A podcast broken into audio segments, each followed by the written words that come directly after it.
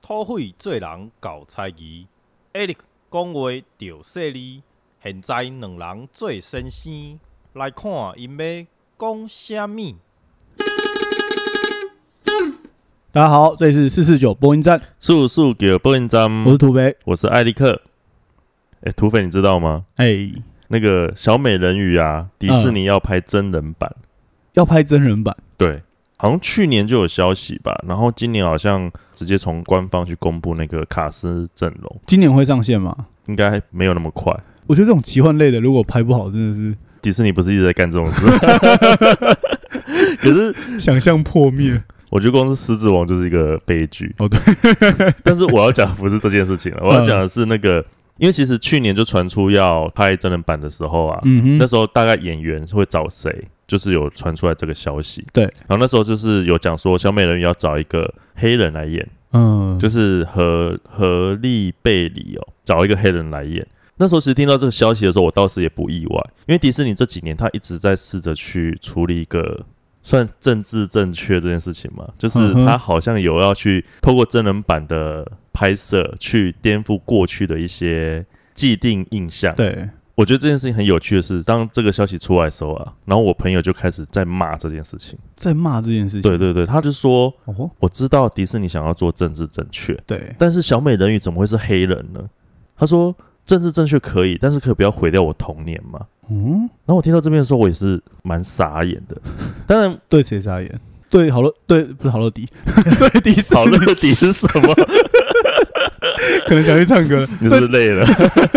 就是对迪士，你是对迪士尼想要翻拍这件事情傻眼，还是对你朋友用这种论调？我对他这种论调有点傻眼。嗯哼那但我傻眼还是一个想，我当下一个念头是觉得说，可是问题是迪士尼以前的那个小美人鱼的版本，也不是我小时候看到的小美人鱼这个故事的版本啊。对对因为最明显的就是那个结局。对，小时候我们念的小美人鱼的故事的版本啊，是她最后没有得到王子的真爱，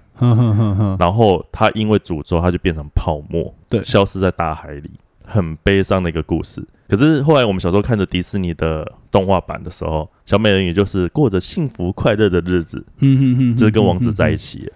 然后现在迪士尼要拍真人版的时候，他又要去找一个黑人来演小美人鱼，小美人鱼这样子。对，然后我朋友就在那边大喊说还他童年，那我心里就在想说，可是那个也不是我童年啊。然后我就开始想说，到底这些版本的变异嗯哼。是好还是不好？对你来说呢？你自己怎么看？就是关于改编，这应该算诠释或者是改编吗？其实它本来就不是电影，它本来它应该说它本来的剧情就是一个一个童话故事，对对，然后这个童话就是迪士尼本身也就是把它改编出来的嘛，嗯哼哼哼，对，然后就是这个改编的过程，等于说对这个改编的再改编这件事情，你自己怎么想这件事情？应该是说我对于迪士尼想要去处理一些过去的既定印象这件事情是肯定的，嗯，包含说像黑魔女，她去颠覆呃坏人就是坏人这件事情，对，又或者是说哦公主一定要等人来救这件事情，我觉得这些事情我都是蛮肯定的。嗯嗯，所以他今天，我那时候看到消息说找黑人来演小美人鱼，我本来是也没想什么。嗯，嗯可是当我嗯。朋友讲出这件事情的时候，我就会开始去思考说，诶，那我过去看的那个小美人鱼，后来因为被对狼照，然后之后变成泡沫了这样子的一个故事啊。嗯，当然我知道在那个时代，他把它转成是一个幸福美满的生活，爱情总是伟大的，对他会得到肯定的这件事情。哦，爱情的力量可以战胜一切之一切，好像也是嗯有那么道理。对，可是我也一会个版本对，然后可是我也会有一个疑问，就是说对狼照会变成泡沫这件事情，有需要去掩盖吗？嗯。我有听过一个例子，就是说我有一个朋友，然后他去美国寄宿家庭，寄宿家庭。就是他们哦，寄宿寄宿家庭，对对对，嗯。去寄宿一个家庭，然后他在那个家庭里面的时候，就有听到那个他的所谓的美国爸爸妈妈对，就跟他讲说，哦，他不让他们的小孩看《狮子王》。你说美国的爸妈不让小孩看狮子王，对，然后我的朋友就问他的美国爸妈说，为什么不让他看《狮子王》？他说，因为《狮子王》里面有爸爸死掉的桥段。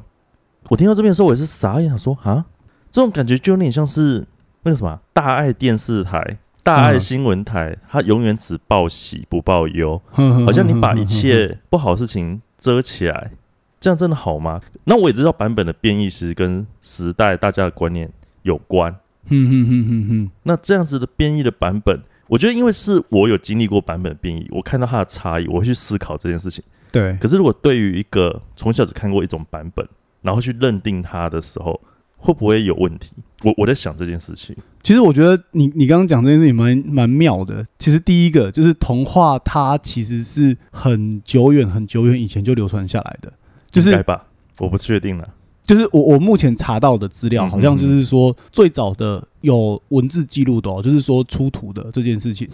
就是出土意思是说他不是 他不是他不是乱说讲的，就是挖挖挖，然后翻挖起一本故事童话然后打开说 “Once upon a time”，也太有画面了吧？对啊，就是意思是说有记录的这件事情，其实嗯距离今天西元前就有了。所以就是它流传这么早，对，西元前就有，就是好像呃，西元前好像三世纪吧，对，大概就是对，反正就大概就是距离现在两千嗯两千多诶所以那。挖出来是什么东西？Once upon a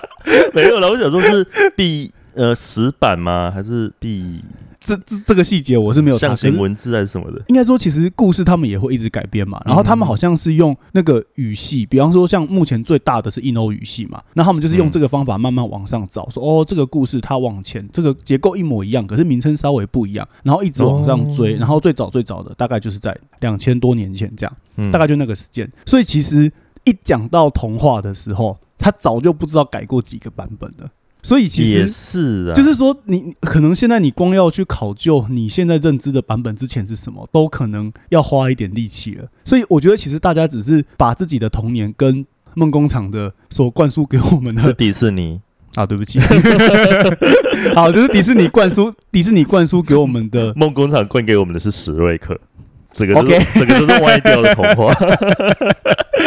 好，就是他他们给我们一个，就是比方是说快乐啊，或者是说怎么样的那个嗯那个印象，其实也不过就是一个他在那个时代重新对这个童话的某一个诠释的结果而已。嗯可是他其实，在某个意义上根本可能像你刚刚说的，它不是那个童话原本的意思。而且我觉得更有趣的点是。你刚刚说的那个那个红爸红妈他们讲的那个，就是说，其实我们今天在面对以前的故事啊，或者是童话的时候，甚至我们有意去掩盖。嗯哼，然后呢，所以我觉得那个掩盖的行为也会造成很多现代版本的童话的状况，就是说我好像需要把那些我觉得我不想看到的，嗯哼，或是我觉得这个不 OK 的方法，把它改成正面的。嗯也因为这样造成，就是童话好像最后都会回到幸福、快乐、美满的结局。就我不知道你有没有印象，就是之前有一个系列，就是我我记得我小时候在成长的时候受这个影响很大，好像是一个日本人，他专门在改写那个那本那套书叫做怎么令人站立的格林童话，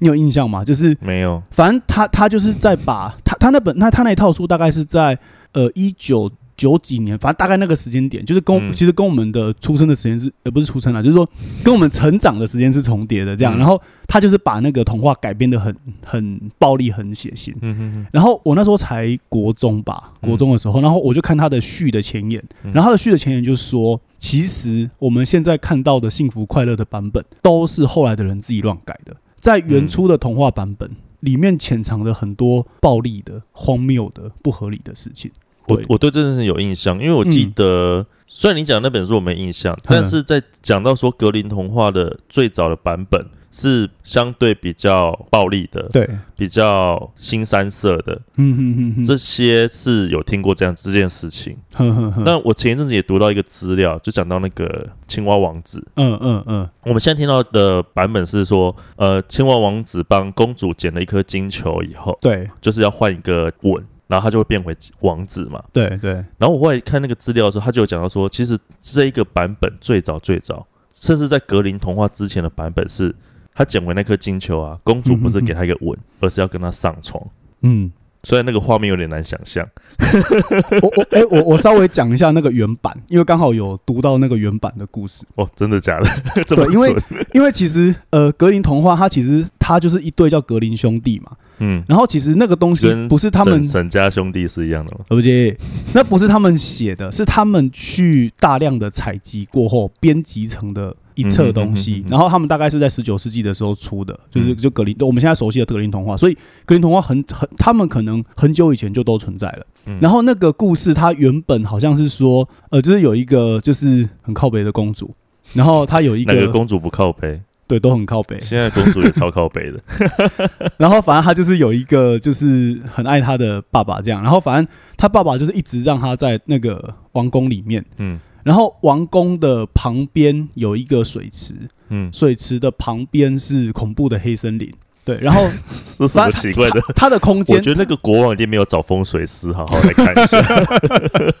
这个时候就要看一下这样，然后反正总之就是他好像就是有一天他就是偷偷的跑出王宫，然后再玩那颗金球，嗯我觉得莫名其妙，谁会玩金球啊？金球重的要死，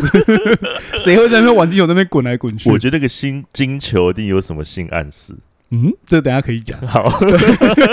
然后反正那颗球就是好像就是不小心就是滚到那个池，不知道是池塘还是不管了，反正就是水池、池塘或者什么的东西。然后公主就在那边靠腰这样，就在那边哭。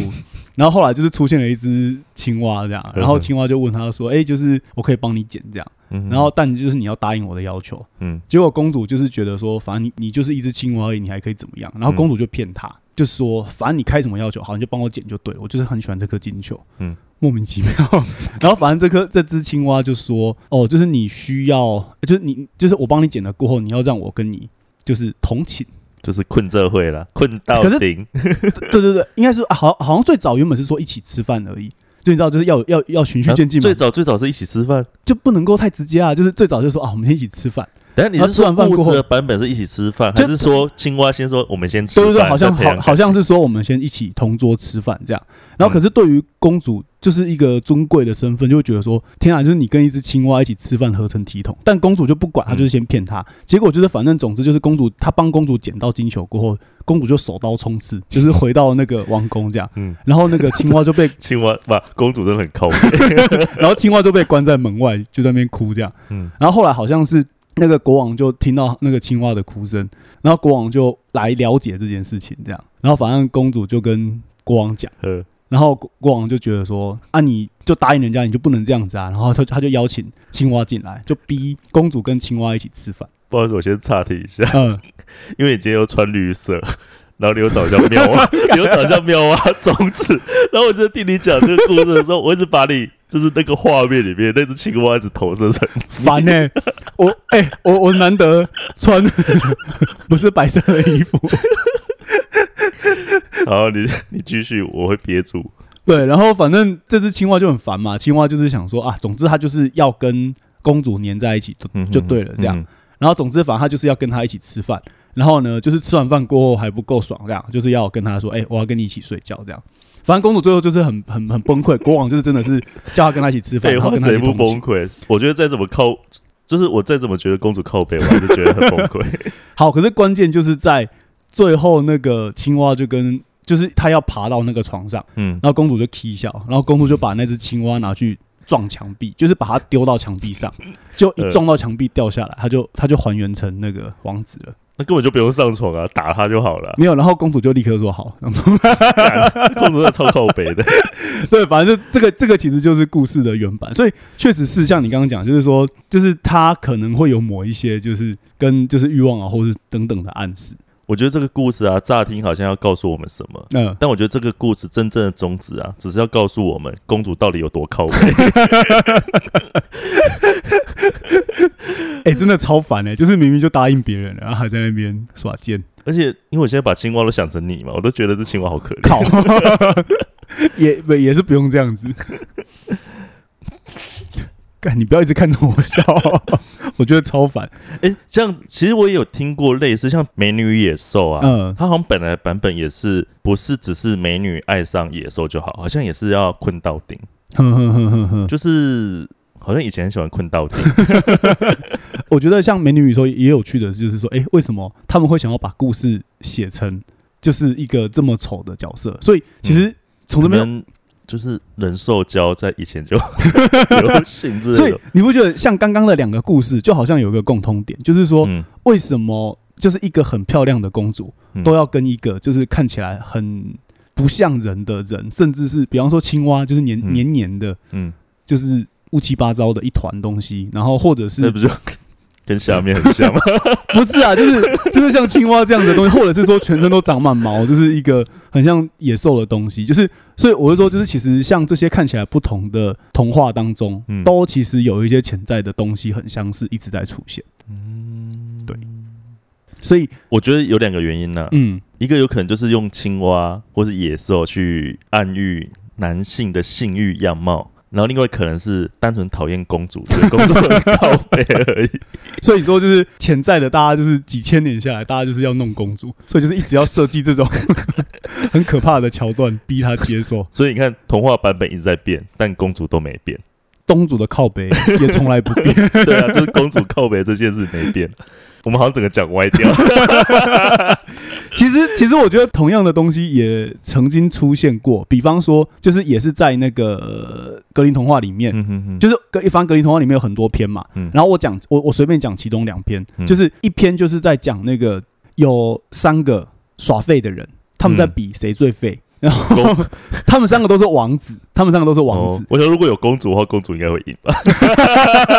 哎、等一下有公主，等一下有公主，另外一个版本有公主。然后这三个王子，他们他爸爸就是就是反正就是生病，然后在床上，然后就想说啊，就是我已经快死了，这样嗯我要继承我我要传承我的王位。嗯可是我传承王位，就是你们三个都很优秀，嗯可是要挑出谁能够继承我王位，我的挑选方法就是谁最废这样。嗯嗯，他版本里面真的是这样写的，真的不是我杜撰的真。的蛮 好蛮闹的。对，然后就是老大就说。哦，就是那个我我超废，就是其实就是那个水只要滴到快滴到我的眼睛了，就是即便滴到我眼睛，我都眼睛都不眨一下，因为我真的太废了，就是我很我很懒惰这样。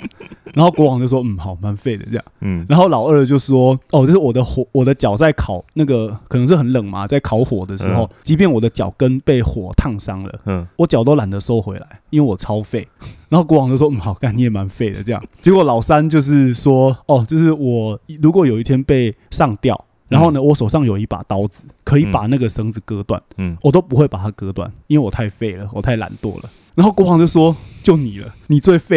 就是即便在面对快死掉的时候呢，你都还不这么做。总之呢，他最后就是继承了国王的这个王位。我嗯，我觉得这个。我觉得这个国王啊，他应该单纯的他已经不想活了，所以找三个儿子来气死自己吧。就想说，反正要把这个荒谬的国家就是继续传承下去。他说我都要死了，反正我也不想带走了，干脆让他毁了吧。哎、我觉得这个心态跟我当初当兵的一个朋友在回去高雄投票的时候心态是一样的。回去高雄投票，投给韩国瑜吗？我没有说，可他心态真的是这样，就觉得说哦，找一个最闹的好了，这样。好烦哦。可是我刚刚说跟这个版本很像的，就是有一个故事，然后它也是三个，嗯就是反正有一个靠北的公主又出现了。好，好，然后靠北的公主就是有一天，就是反正他们家其实有三个公主，然后就是那个老大那个公，哎、就是反正总之就是其中一个公主，她就是打死都不想要学织，就是纺织就对了。嗯然后反正就是那个他的妈妈就是狂打爆他这样，然后有一天就是那个皇后经过，嗯，就是那个国家皇后经过，然后就问说啊，为什么那个女生哭的这么伤心啊？等等等等，你说公主不想哎不是织布被狂揍，不是不是那不就是皇后揍她？对啊，我说说应该是说就是有有有一个小女孩，然后还有一个妈妈，然后皇后归皇后，皇后归皇后政治，归政治。对不起，对，然后反正就是那个小孩，就是他被他妈妈打，是因为他都不学怎么用纺纱织布，对。然后总之就是那个皇后经过的时候，她妈妈就骗皇后说，哦，是因为她太喜欢织布了，嗯然后呢，她半夜都不睡觉，就一直织布，一直织布，我只好打她，让她停下来。嗯，妈妈也是蛮靠北的。是啊，然后那个皇后就说：“哦，太好了，就是我现在刚好需要找一个人帮我，就是就是嗯。织一个很很重要的东西，我我有点忘记是什么。对，嗯。然后总之呢，那个完全打死不织布的小女孩就被拖进去一直织布了，这样，嗯。然后就在里面一直哭，一直哭。嗯。然后一直哭的时候，接下来就是她就是想说怎么办这样，后来就出现了三个长得造型非常非常奇特的女性，嗯，一个就是她的大拇指长得超大，然后一个是他的，然后一个是他的脚长得超大。哼然后一个是他的嘴唇超大，这样就是反正就来了这三个。然后原因是因为好像在纺织的时候，一个是要用脚踩那个纺车，嗯然后一个是要用大拇指好像拉那个纺织线吧，然后一个是要用嘴巴，就是我们不是看那个童话里面都会有嘛，好像他们要抿那个线，让那个线是湿湿的还是怎么样？我有点反正不知道，反正总之就是有这三个人。嗯，就这三个人，就是说，只要你答应，你在就是如果你顺利嫁到这个国家里面，你在宴客的时候你要请我们，我们就帮你。嗯，结果那三个人就是超超狂超快，就很像开外挂一样，反正脚超大，然后手超大，然后 然后就帮他，然后就帮他把他织完了。嗯，结果他就是那个公主，就是顺利的嫁到那个国家里面，跟他们的王子结婚的。嗯，超废，废到爆，就是他就是什么也不会做，然后就是这三个人来，然后就帮他做完这件事。嗯，你看，所以这个故事到底要跟我们讲什么？没有，就是没有，所以我我刚刚只是我觉得，我觉得这些故事听起来都好厌女哦。有那么一点没有啊。可是我我刚刚只是想要讲说，哎、其实神话里面，呃，不是神话，说错，那个童话里面一直嗯重复着某一些元素。嗯可是他，比方说像刚刚讲的那个美女与野兽跟那个青蛙王子，嗯然后还有刚刚讲的，就是说，就是很废的那个很废的三个王子跟那个很废的那个公主，嗯，就他有一些很重复，而且这些特质都是说他们都很荒谬。然后我觉得有趣的就是在为什么童话都要用这么荒谬的方法来讲故事？倒也不难想象，因为其实刚才你这样听啊，就是嗯这个故事如果不荒谬，还真蛮听不下去的。就是他的荒谬好像是会去让我想听一下，就是他有点超乎现实，然后会让人家有意外不到的发展。就是哎、诶想不到吧？对啊，废还有更废，或者是怎么会知不知的就会出现三个长倾向特异的练武奇才的女人？所以所以其实我觉得这些故事都有一个特质，就是你都会想要继续听下去。嗯嗯嗯，然后呢，甚至是你也会想要把这些故事再继续跟别人讲。然后我觉得这个也是为什么，就是故事可以以这个比较特殊的方法，就是说故事跟听听故事的传承的方式，一直流传到现在。这让我想起很久很久以前看的一部电影，它叫做那个，它叫那个《大智若愚》。大智若愚，对嗯，台湾翻《大智若愚》啦，但是那部片的原名叫做《Big Fish》，就是大鱼。然后那个你有看过吗？我没有看过，我只是觉得这翻译 翻成大智若愚好 Q 哦。如果你看完电影，大家会知道为什么他会这样翻的，因为那部电影它其实是那个伊万麦奎格演的，在伊万麦奎格还很年轻，是个美男子的时候演的。然后导演好像是提姆波顿吧，所以它是一部很哦是吗？提姆波对对对顿导的，它是一部很奇幻的电影。嗯嗯嗯。然后那部电影其实它是在奠基在一个现实世界，它是在讲一个父亲，嗯然后他呃好像生病吧，嗯然后所以他的儿子啊、媳妇啊什么，就是回来照顾他。可是他儿子跟他的跟那个父亲啊，其实已经很多年没有讲话了。嗯嗯嗯哦，原因是因为他那个父亲，他其实很喜欢讲话，讲的很夸张。对，然后他儿子就已经分辨不出他到底讲的哪些是真的是假的，然后他对他父亲非常的厌烦。嗯嗯嗯。然后那个故事是透过那个儿子的角度，会重新去看待他父亲的时候，然后去讲述他父亲年轻的时候发生的事情。那因为是他父亲讲话就是很夸张嘛，所以他讲他年轻发生的事情的时候，都是非常奇幻的，都很不可思议的。嗯，然后某个程度来讲，可以甚至是荒谬。用台语说就是尾后兰。对对对对对，很爱尾猴啦。然后他，可是他儿子小时候很喜欢听他爸爸讲故事哦，就是因为他里面电影有幕，就是他儿子会在床上，然后他爸爸就会进来就说：“你想听哪一个故事？”然后他儿子就很兴奋地说：“我想要听听什么什么什么故事。”嗯然后他爸就开始讲他年轻发生什么事情，然后但是都非常非常的扯，然后他儿子都听得非常的入迷。可是随着年纪在长大，他儿子变成人之后啊，他开始对他爸爸这种讲话讲的很荒谬，真的很不谅解，对，甚至他怀疑他爸爸在掩饰他有婚外情这件事情。嗯哼哼哼然后用这些故事去掩饰这个，所以他对他父亲很不谅解。嗯可是他因为父亲生病，然后他回去那个照顾他的时候，然后重新接触他父亲之后，他开始发现，哎，好像他爸爸以前发生这些事情也不是这么的荒谬有问题。嗯哼。然后甚至他开始重新去了解他爸爸的时候，他也开始开始慢慢知道说他爸爸是为什么要这样子讲话。嗯哼哼哼哼诶，里面有一个最，我觉得那有一有一段是等于是把这个整个电影的一个精髓讲出来，就是说他就是他爸爸住院嘛，然后他儿子嗯去看他的时候，刚好遇到当初帮他接生的那个医生，哼哼哼。然后他就跟他，我有点忘记内容了，但是大概就是说，因为他爸爸好像有跟那个儿子讲说，他当初是出生的故事是多么的荒谬，就是多么的呃奇幻。然后，可是他跟他那个，他就去跟那个他的接生的父亲聊这件事情的时候啊，他父亲啊，那个那个医生就跟他说，其实你出生的时候啊，你爸爸因为出差没人没有在现场，嗯哼哼哼哼然后他爸爸对这件事非常非常的遗憾。嗯然后那儿子就觉得很困惑，说那他为什么要编这个故事？嗯哼哼哼那我记得那医生好像跟他讲了一一段话，就是意思大概就是说，可以让我选的话，那医生就说，如果可以让我选嗯故事的版本的话，我其实比较喜欢选你爸爸的版本。嗯哼哼。然后我听到这边的时候，忽然觉得，哎、好像可以了解说，其实说故事为什么要说的很真实，嗯就不有趣了。而且我觉得好像在用这件事情去暗喻面对人生的态度那种事的感觉。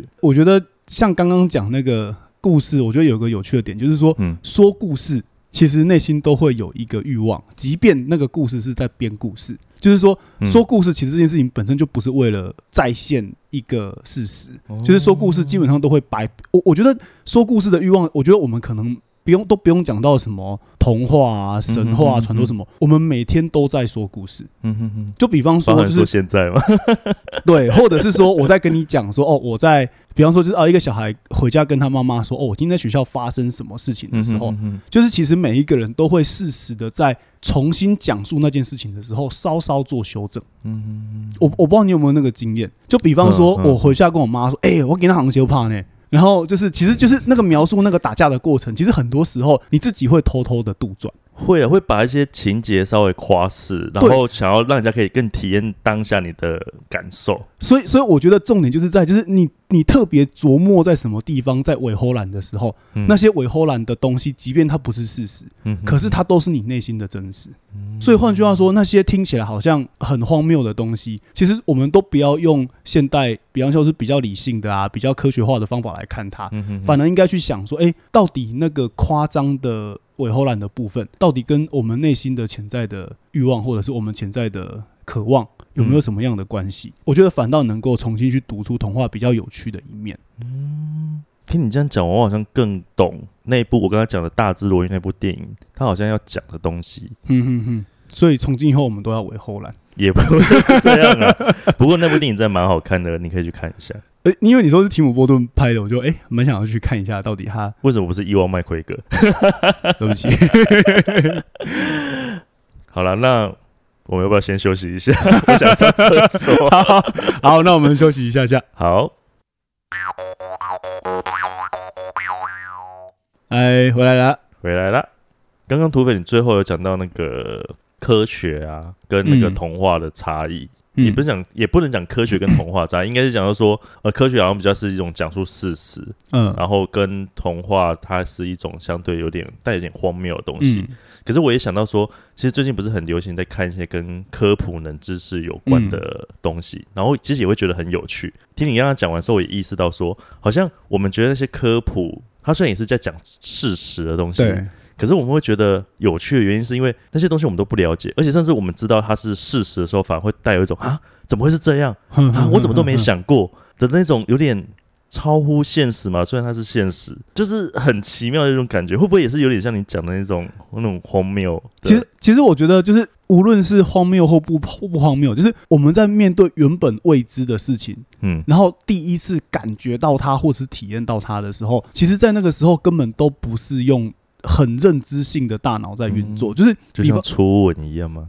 我我也可以这样讲，或或 或者是说第一次的性关系也可以，就是比方说，就是如果你已经经验过了，你把它变成某一个姿势，就、嗯哦就是这样。比方说，我们现在在讲太阳这个字啊啊，就那个就那个太阳啊。然后我现在讲，我现在在讲火，哦哦哦，就那个火啊，就是就是我们用我们用我们把它变成一个用一个观念或是一个词来理解它。可是事实上，像你刚刚讲的说，你在面对科普的时候，重点是那个那个心情，嗯哼哼就是说，如果我们去看那个。即便像那个原始的，就是可能还没有进入到就是这么的呃文明的社会以前，就是嗯人在面对火的时候，那种就是哇，嗯就是这个东西怎么会有这么强大的能量？嗯然后它怎么可以把一个东西从原本生的变成熟的，甚至说它可以干嘛？就是嗯我我觉得那种感觉其实更直接的表达出我们跟世界的某些东西之间的原初关系，所以它其实在某个意义上更真。对，就是说，如如果说科学是一种事实上的真，然后那个人跟外在世界的原初关系是一种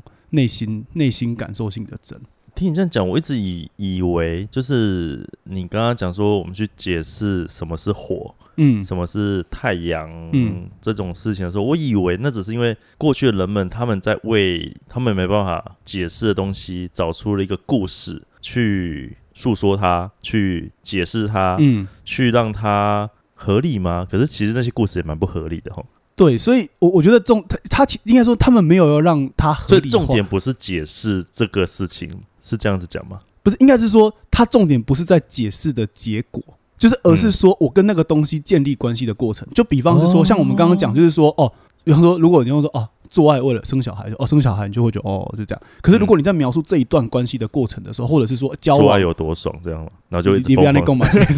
或或者是说交往，或者是怎么样，就是那一段过程，它其实很难被涵盖在。一个词里面，可是总之你你会在那个过程里面有很多很丰富的感觉跟体验，然后那个感觉跟体验可能更多的时候是难以言喻的，是荒谬的，甚至等等的都有可能，对吧？所以所以所以我觉得就是反倒童话。或者是说故事，就是不断的提醒我们，就是说在我们的认知里面，嗯，其实这边也会让我想到一个东西，就是说在说故事这件事情，在某个意义上，其实人都蛮会说故事的，而且，嗯，人连在睡觉的时候，你你你自身的身体都在说故事。你说做梦，就做梦的时候，嗯哼哼，就是所以就是那个在在某个意义上，每个人都是很会说故事的人，嗯哼，然后而且就是比方说，就是从那个心理分析的角度来讲，就是说人。都会需要做梦，原因是因为就是你在做梦的时候，其实有一点补偿，就是它其实因为像梦很荒谬嘛，就比方说就是就是怎么可能一只青蛙在飞，或者是说一只猪在？你说你在飞吗？不是我，不是，就我的意思是说，就是梦里面会出现很多很荒谬的事情，可是事实上就是就是说人有意识跟潜意识的两个层次嘛，就是说意识就是说我们就是。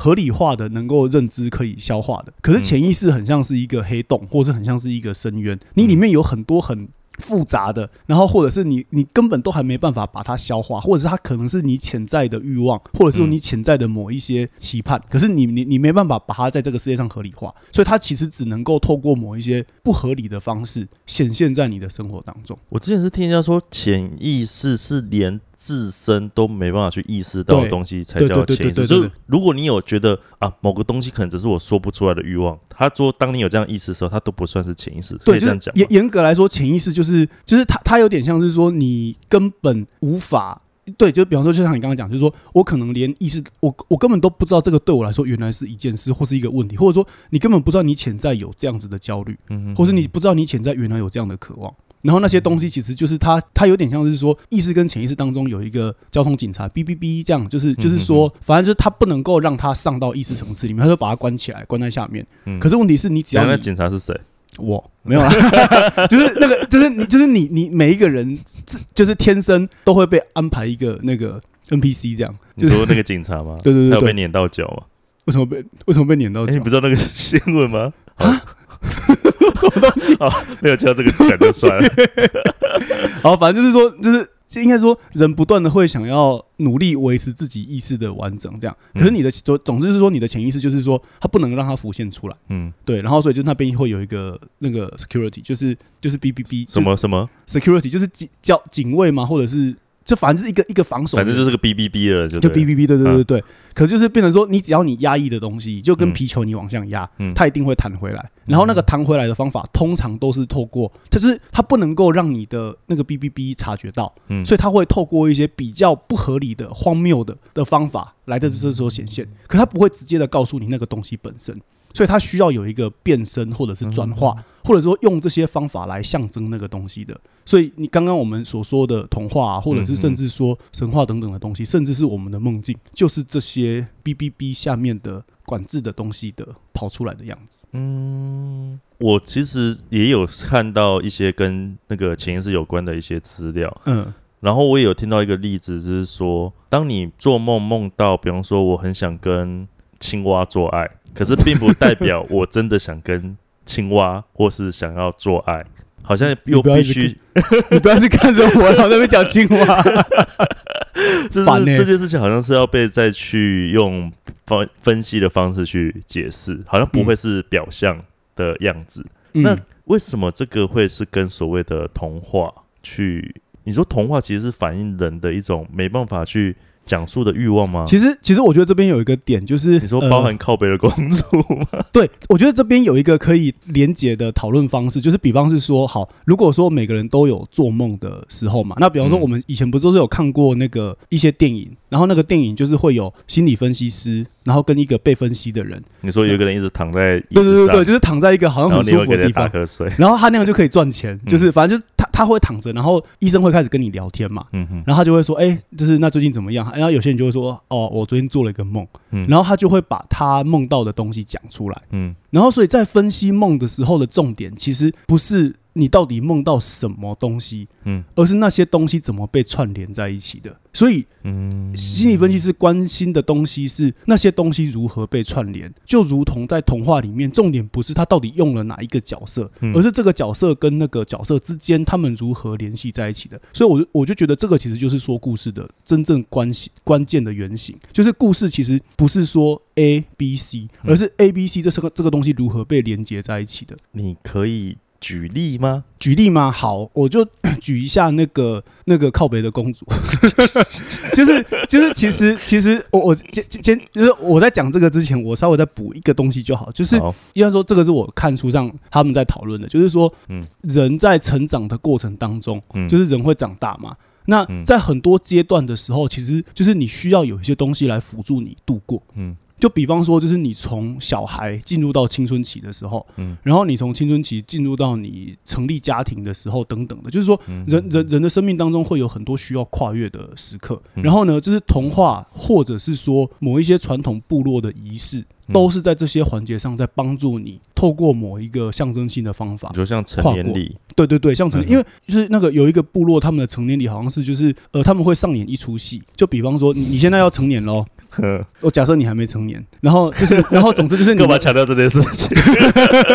好，然后你们可能会在聚集在一个地方，嗯然后这个时候呢，就是很多妈妈就会在旁边哭，嗯然后就是会有一些就是有面具的，然后看起来很凶狠的，就是那个非常勇武的男性嗯，会来，就是这边把你们抓走。然后妈妈就会哭的妈妈吗？就是把你们抓走，不是妈妈，哦就是妈妈会在旁边哭，嗯。然后就是把这些就是即将要成年礼的这个小孩抓走，嗯。然后把他们就是偷偷关在一个地方这样，嗯。然后呢，他们会跟他们讲一个故事，意思就是象征性的，就是说，其实你已经从就是跟就是小孩子从小到大是跟妈妈连接在一起的嘛，嗯。就说妈妈生下，可是你长大，你开始要独立，你开始要跟母亲的关系切割开来，嗯。你必须独立的面对这个世界了，所以他们其实会透过某一个部落仪式的方法来把这件事情象征化。啊，这听起来好父权哦。就是你今天要成年，是有透过比较像是父亲形象的东西去斩断你跟母亲的关系。对，所以其实我我觉得在讲靠北的公主跟就是凶狠的爸爸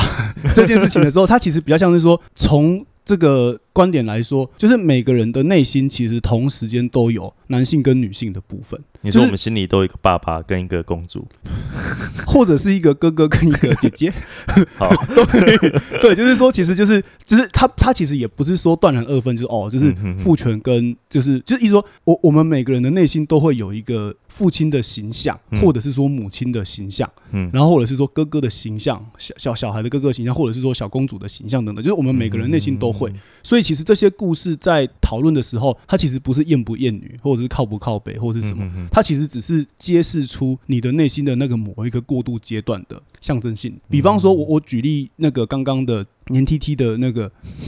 不是，我现在讲青蛙我都觉得很烦，就是你会一直在那边看我，我不看你，我看谁？烦哎、就是好，就是青蛙公主不是青蛙公主要不然你先把，衣服脱掉啊？不要。哎、可是我里面还有穿、欸，我里面算了，我也不想看。好，就是像那个什么，那个就是反正这个是我看的一个分析，就是有一个、就有一本有一本书叫《千面英雄》，然后会讲这本书是因为这本书就是让那个原力的那个叫做什么那部电影，你说《星际大战啊》星际大战的黑武士，对对，就是《星际大战》的导演说，他其实就是因为看了这本书过后，才能够开始去构想整个。卡斯？对对对对对对对，然后反正就是，所以《千面英雄》那本书就是那个 坎贝尔写，然后他其实就是在分析神话，然后反正嗯就是他其实就是有在讲说，呃，就是各个不同的故事当中都会有很多就是潜在的相似性，然后这些相似性的背后都会有一个雏形。比方说像刚刚那个青蛙跟公主之间的故事，嗯，就是公主跟爸爸的城堡之间的关系，就是说，嗯其实就是好像就是你你在成你在长大要跟另外一个人连接之前，嗯你其实一直被保护在一个就是安全的世界里面。嗯所以换句话说，就是那个城堡其实很像是一个父亲对于你的某一个照枷锁照照顾或者是保护。哦对对对，嗯。可是它可能也会变成某一种枷锁。可是就是。小孩子的金球 不是，就是小公主，小公主的金球滚出去了，这样就是就是就是她她其实 小公主被对狼照，对，就是然后所以就是通常，比方是说像那个井或者是或者是湖等等的，它其实都会有一种就是好像是从已知的安全的国度要达到一个未知的世界，而且更何况像刚刚我描述，就是说那个城堡旁边是井还是什么，嗯然后旁边是黑森林，所以就是会有一种安全的跟未知的，然后已知的跟。恐怖的，即将要开始展开探索的，然后所以就是那个青蛙的这个角色，其实有点像是召唤者，就召唤者，就是说好像他他需要有一个，比方说就是金球，它其实是一个事件，就是要有一个事件让你离开你的安全的地方。嗯意思说，那个事件启动了过后，接下来你会遇到某一些角色，然后那些角色可能其实就是算是呼唤，或者是让你嗯能够进入到好像要从你自己的安全国度，能够跨到真正另外一个的时候。所以你刚刚在讲说，哎，这个故事会不会跟某一些情欲等等有关？嗯为什么这个故事里面要跟吃饭，然后为什么要跟一起睡等等有关？嗯其实它某个部分也回应出了，就是小女孩在面对自己其实已经长大了，嗯开始要跟父亲脱离了，然后开始要追寻自己的世界的时候的某一种就是抗拒。嗯所以就是他对那个青，就比方说就是他跟青蛙的这个相处方法，就是比方说他一方面又好像就是说好啊好啊，我答应你，可是一方面又又躲回到自己的安全的世界了。然后在那个时候反倒是。透过这个，就是父亲的这个国王的形象，就是说啊，你不可以这样等等的，然后强制让这个青蛙进来。所以总而言之，就是说他其实有一个你长大了，然后你要脱离了，可是你又躲回来了，然后我必须强制的让你跟我分离的一个过渡阶段。嗯所以他其实也会跟一个人在青春期当中的一个探索、一个欲望，然后跟就是接纳，然后最后呢，就是就是成功的脱离原本的连结关系，然后自己成立了自己一个爱情故事等等。对，他可能有这样的隐喻的意思。so 嘎，你不要再看我了，没有，我就听看着一只青蛙 讲完他自己一生的经历的感觉，我就在娓娓道来他当初是怎么找到真也是。辛苦啊。好了，回来了，不要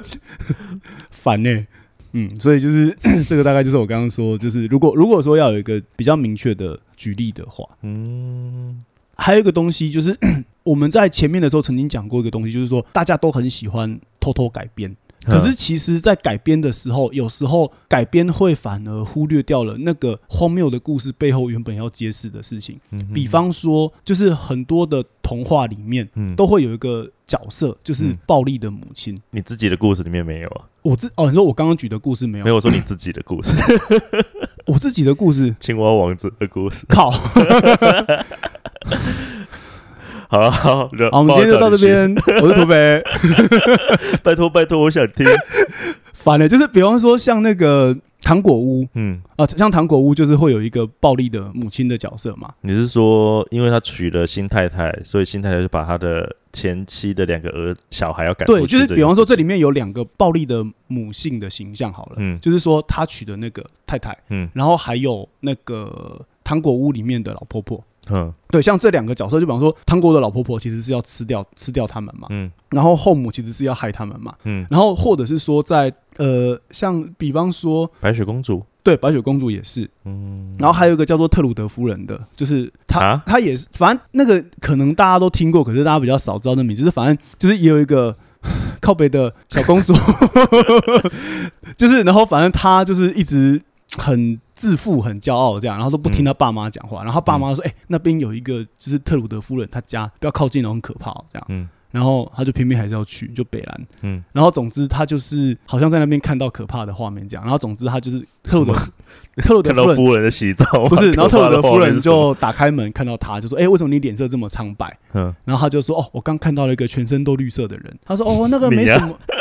不是我，这里面没有青蛙，这个故事里面没有青蛙，好吧？他就是看到一个全身都绿色的，他说：“哦，刚那个是猎人呐、然后他说：“哦，我刚才看到一个什么什么什么。”然后我有点忘记了。然后他最后又说：“可是我刚刚还看到一个东西，嗯就是你的真实的模样，然后你的头上长着角，然后全身都是烈火。然后结果那个人就是，结果那个特鲁德夫人就立刻变回原形，然后就很生气，然后他就把它变成一根木材，然后就把它丢到火炉里面，就说燃烧吧，燃烧吧，这样。就是这这个这个是一个那个格林童话里面的故事我完全没听过这个故事，啊，真的吗？完全没有。好，不是重点，反正总之我的意思是说，像这个就是像这些故事里面暴力的母亲的角色一直出现，嗯可是我觉得就是这件故事这个故事这个反而很有趣，因为其实到在后来很多的版本改编嗯，都会故意把妈妈变成后母。就是好像大家在这个时候才能够接受这个故事，可是事实上不太愿意去接受说自己的妈妈有会这么残对，酷，就是说妈妈会有暴力的一面，就好像就可以接受，就是说哦，好像就是我不是你生的，所以你不爱我，好像还可以接受。可如果一个生我的妈妈这么暴力，好像就不能接受。可是其实很多的原本的版本里面的童话嗯的母亲其实是有这样的一个形象的，所以我觉得这件事情也有趣的是，好像在这个时代，大家都会强制要求哦，妈妈就是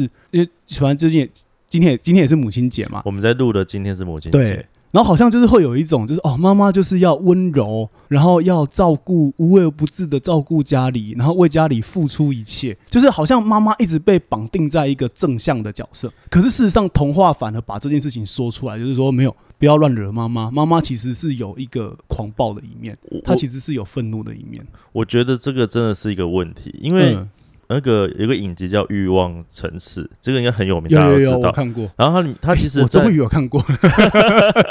他在最后面说，他不是其中一个角色叫做夏绿蒂，对对对，然后他就是一个一直渴望自己扮演是一个完美女性的样子，对，所以当他今天在养育小孩的时候，他也是一个就是每天穿着很漂亮，然后但是照顾好好的照顾他的小孩，然后他从来不在他小孩面前发脾气。可是你们也知道，当一个母亲，也、不是你们也知道，就是大家应该都知道说，当母亲的压力其实很大很对大。就她有一次终于受不了，然后躲在那个医那个储藏室里面崩溃大哭。嗯哼哼哼哼哼然后她的女儿还在外面敲门，就是说：“妈妈，你怎么了？”然后她一边忍着哭的声音，一边说：“哦，没，妈妈没事。”嗯这样子。嗯嗯然后我看到那边的时候，其实蛮心疼的，就是觉得说，整个就像你刚刚讲的，整个社会期待的母亲是一个完美的形象。对，我觉得都不知道说，其实母亲他们必须承受的压力，这是有多么大。她也不见得一定要这么的无微不至。我觉得对妈妈也是人嘛，对妈，妈也是会有脾气的嘛。啊，爸爸去哪里？爸爸去哪儿？爸爸捕鱼去。为什么还不回家？好了，没有，所以所以就是像像像你刚刚说呢，就是说，就是好像我们不断的去用我们社会期待的样子去压抑它，嗯可是事实上，我觉得童话在这个时候反而是一个出口。就是说，社会虽然这样，可是诶，童话起码让这个母亲的角色有机会显现出一个她平常在正常的社会当中一直被压抑的一面。其实听到现在啊，我会觉得回到我刚刚最节那个节目一开始提小美人鱼的那个问题的时候，就是版本改编嗯，这件事情，好像不是这么的理想，对不对？因为好像大家都在把它趋近于一个怎么讲，太过于完美。其实我觉得你是说你朋友说的那个，就是说，诶，这个改编他不能呃接受。呃，不是我说的是说，比方说，呃，小美人鱼不再变成泡沫，嗯，然后那个我一直想要邓紫棋。哦，对不起，邓紫棋的泡沫。就是小美人鱼不再变成泡沫，然后青蛙王子只要接吻，嗯，然后小鹿斑比的妈妈不会被杀死之类的这种，嗯嗯嗯嗯。这种好像很完美的，也不是完美，就是隐藏了某一种他他其实让我有点想到我们之前录的那个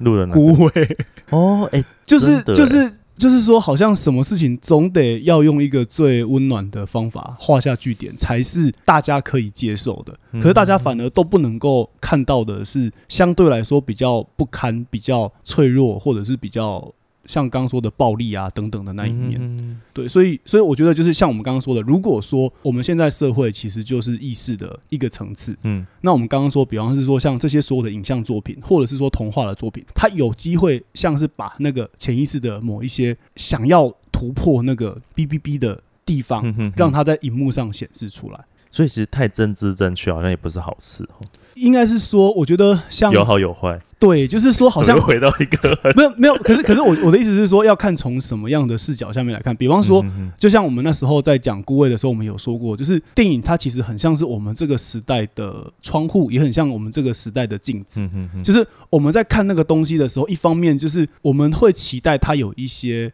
超出现实的东西，可是一方面我们又会期待它能够让我们看到，好像是镜子一样反射我们这个时代正在发生的事情。嗯所以，如果这个时代里面所有的作品全部都是像我们刚刚讲的，非常的压抑的，比方说妈妈就应该是要怎么样的时候，好像相对来说，就是整个社会会因为认同那个，比方说像你刚刚朋友说的啊，还我小时候的美人鱼那个完美的形象，嗯我觉得它也不是一件好事。所以换句话说，影像作品如果有不同的诠释，它其实反而能够让不同被压抑的声音，比方说为什么美人鱼一定要是就是高富美这样，就是鱼。美人鱼高富美，不是、啊、我的意思说，就是美人鱼的这个形象，为什么一定要是，就是比方说为什么一定是白人，嗯，然后为什么一定是很漂亮，或者是为什么一定要怎么样？就是嗯那个，嗯嗯嗯，如果说那个角色本身是一个原型，到底谁能够进入或是带入这个角色？所以我其实，在你刚刚讲那个里面，我反而会蛮对我来说，反而是期待的。就是我我我其实会想要知道一下，就是说童话它没有谁的童话，嗯没有，就是童话其实就是我们这个所有的人的童话，所以它其实不是某一个某一个族群特，除非就比方是说可能神话或者是说传说，相对来说它比较有明确的地域性。可是就是童话，它其实就是一个不断的流传在不同的国家、不同的时代里面的东西。所以，我们到底如何在里面寻找自己可能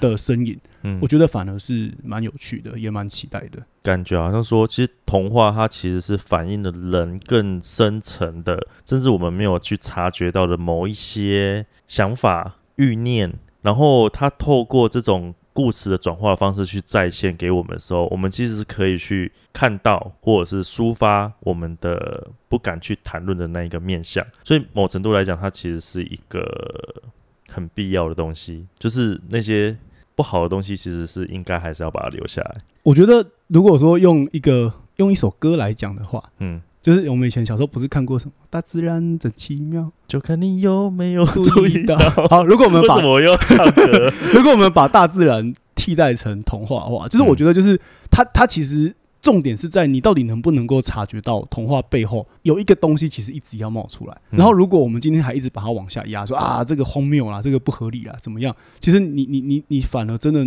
我我的意思是说，你反而不能够让那些你真正想要实现的东西有一个出口，嗯而且还有一个重点是，我觉得童话其实更多的时候是不是我的，而是我们的。应该它其实说就是人类对人类的某一个共通的潜意识，嗯嗯嗯然后人，然后人类其实期待在这里面有一个抒发，或者说人类期待在里面有一种可能实现的、被揭示的东西。嗯哦，那我了解了。大自然的奇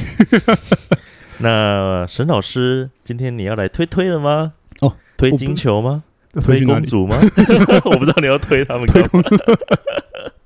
现场你刚刚没有说，说什么？没有。推我吗？我已经讲好几次，我讲到不想讲。